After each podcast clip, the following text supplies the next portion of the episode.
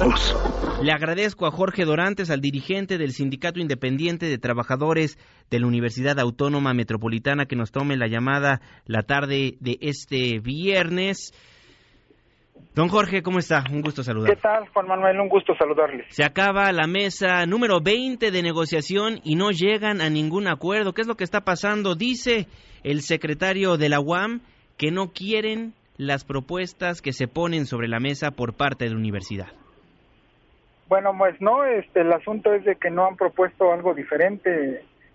Planteamos puntualmente al inicio de la negociación si había propuestas diferentes. Nosotros llegamos con argumentos para tener algunos temas ya puntuales, este, eh, algunos tres temas prácticamente que ya están ahí eh, en buscar de una solución simplemente dijeron que ellos no podían modificar ya nada y prácticamente pues no tiene caso una discusión donde no hay una negociación clara, ¿no? Donde la parte de enfrente no quiere eh, tocar temas ya.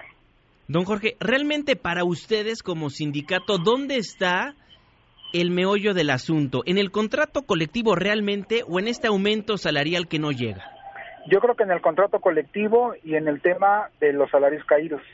Creo que esos son los temas que hemos ahí tratando de discutir. Obviamente no no no declinamos nuestra propuesta del 20% del incremento salarial, pero bueno, los temas que más están ahí agudizando pues son los temas de este, violaciones al contrato y obviamente el tema que presentaron de los salarios caídos que no la estamos aceptando. Se bajaron a un 10% de aumento, ¿no?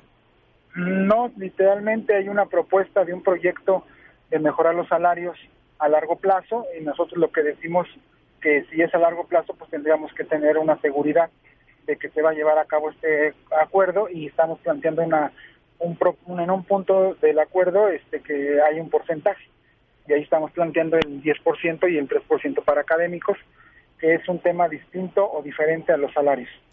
De acuerdo. Entonces, hace algunos instantes platicábamos con el secretario de la Universidad Autónoma Metropolitana, nos decía que les pusieron un ultimátum.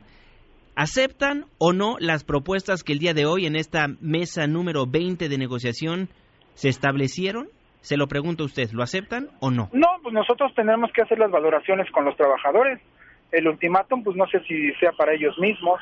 El tema es que nosotros hicimos propuestas, entregamos también propuestas por escrito y lo que yo planteo es que no tendríamos que hacer una, una este, retórica de lo que hemos discutido en 20 mesas de negociación. Si hay una propuesta diferente, pues la discutimos y la analizamos. Ellos plantearon que no, que se ratifican sus propuestas, entonces no tenía caso seguir discutiendo este algo que no hay en la mesa.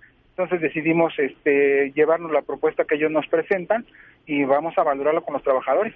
¿Van a seguir entonces afectando a 58 mil alumnos, don Jorge? vamos a seguir teniendo nuestro derecho a, huelga y vamos a seguir nosotros atendiendo lo que hemos hecho desde el primero de febrero en responder a lo que ha planteado la institución y a, definir una política de cómo resolver los temas que tenemos en la mesa. Bueno, entonces, ¿qué decirle a los alumnos que ayer marcharon, a los profesores que buscan impartir cátedra y que no pueden porque ustedes, y lo digo como lo dijo alguna vez el secretario, están de caprichosos. Bueno, pues, yo respeto los puntos de vista de cada quien. Ahí también puedo aclarar que hay muchos estudiantes que ya se deslindaron de lo que pasó el día de ayer. Cada quien es respetuoso de, este, de las acciones, de las actividades que, que hacen. Nosotros no vamos a entrar en ese dilema, simplemente seguimos en un derecho que nos respalda la Constitución y lo que vamos a hacer es buscar la salida a estos conflictos, que es lo que íbamos eh, con esa intención el día de hoy para poder este resolver el conflicto de la huelga. Pero sin embargo, pues simplemente dijeron no hay más. ¿Y el tercero constitucional que, le da derecho a la educación a los alumnos? Igual lo vamos a respetar siempre y cuando las autoridades respondan a la demanda del sindicato. Pero no lo han respetado por 65 días, 85. es responsabilidad de la institución, no es responsabilidad de nosotros.